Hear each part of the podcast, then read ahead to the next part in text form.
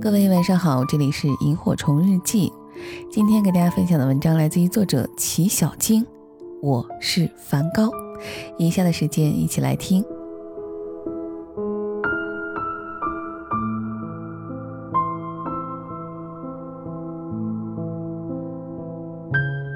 一八五三年三月三十日，我出生了。那年父亲三十岁，母亲三十三岁，简直是晚生晚育的楷模。我是长子，后来他们又陆续生了五个孩子，厉害了我的爹娘。我有个弟弟，他是我最好的伙伴。我是个典型的宅男，喜欢独处。我十一岁开始上学。精通荷兰语、英语、法语、德语、拉丁语和希腊语，是不是很厉害？但一路学下来的我，突然做了个决定，我要退学。大家会好奇为什么？我偏偏不说，我就是这么一个古怪的人。十六岁的时候，我来到一家画廊工作，有机会看到各种作品。很快，我有了自己的画坛男神，非常崇拜他，开始模仿他的作品。二十岁正是情窦初开的时候，我在伦敦租住，房东的女儿那年正好十九岁，他这个年龄，我这个岁数，正好是拍拖好时节呀。撩妹的方式有很多种，而我竟然选了死的最快的那种，直接表白。他很婉转地拒绝了我，他说人家已经订婚了，没关系，往好了想，至少我没有失恋。可是我根本就没有恋，就已经生无可恋了。有一天我在画廊上班时，来了一位贵妇，挑选了很多幅画，结账时随意的问我：“怎么样？我眼光不错吧？”我不屑地说：“就算瞎子选的，也会比你好。”贵妇愤怒的离去，于是我失业了。我来到了一个很贫困的矿区做牧师。在刚领到第一个月工资时，矿区因发生爆炸而停工，矿工们没有饭吃。我把五十法郎工资分给了矿工，给死去的矿工举办宗教仪式，并且代表矿工与矿主交涉，最后被革职。我又失业了。这时我没有金钱，没有健康，没有理想，没有希望，有的只是悲惨、贫困、痛苦和孤独，真是大写的惨呀！我弟弟每个月寄来一百法郎，后来是每十天寄来五十法郎，尚可解决温饱。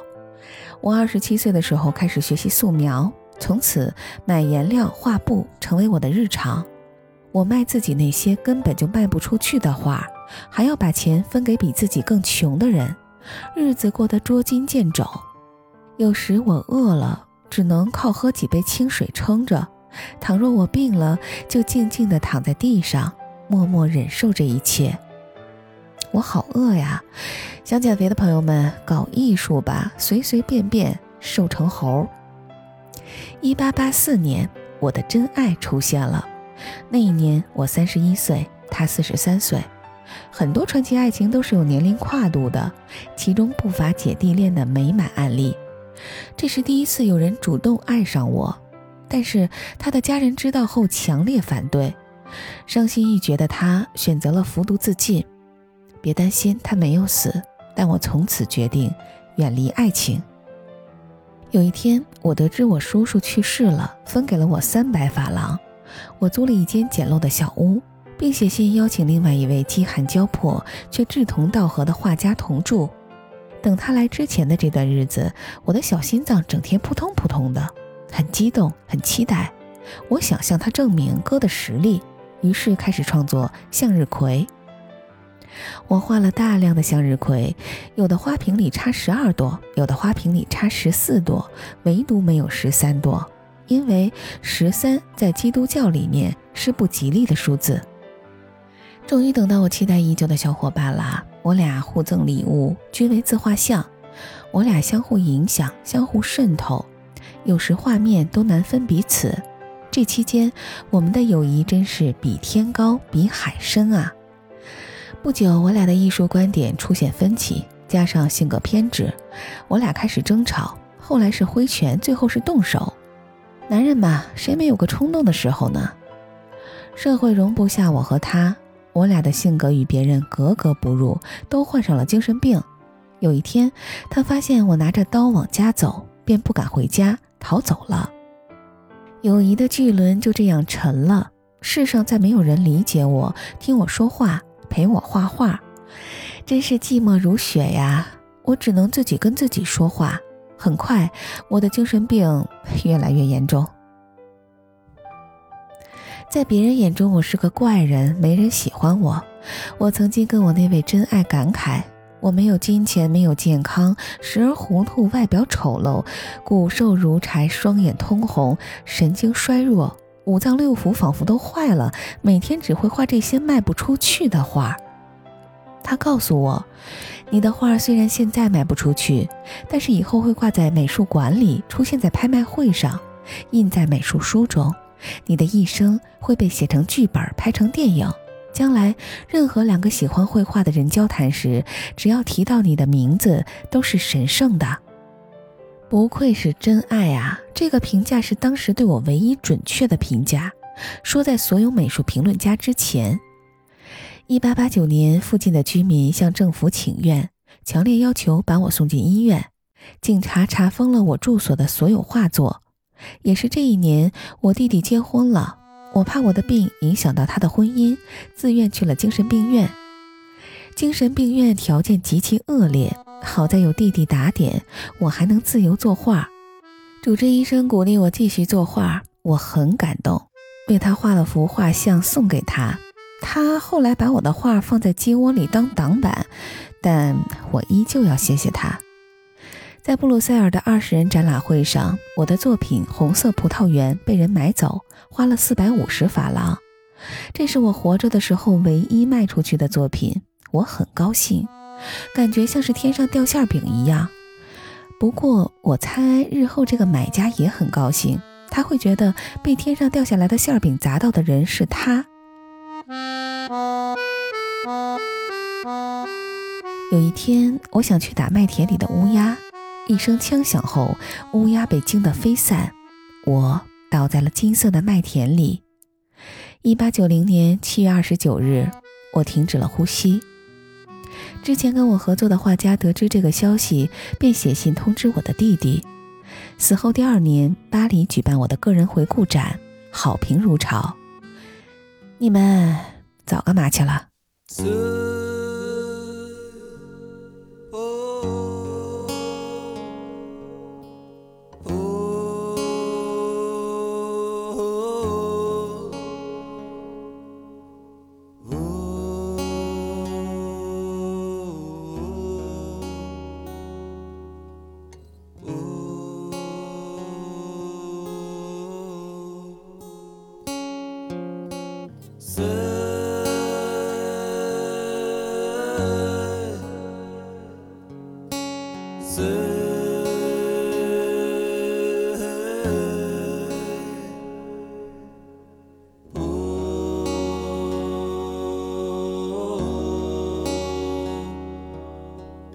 谁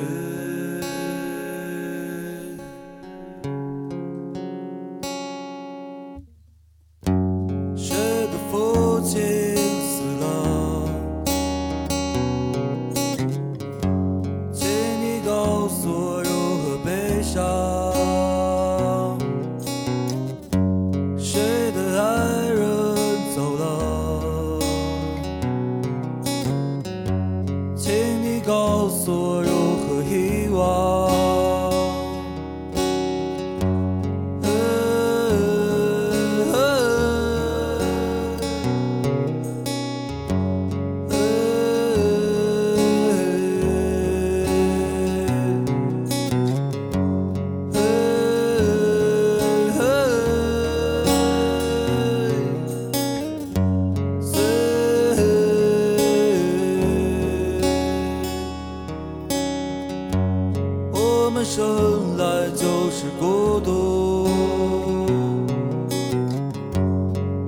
生来就是孤单。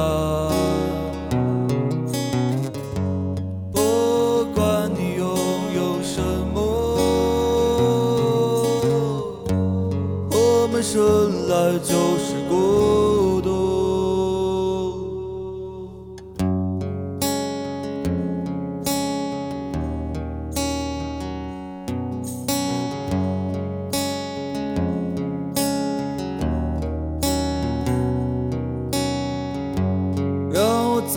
看你一眼，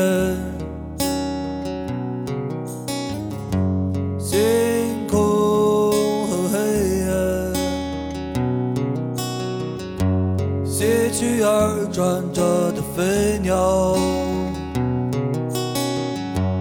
我们生来就是孤独。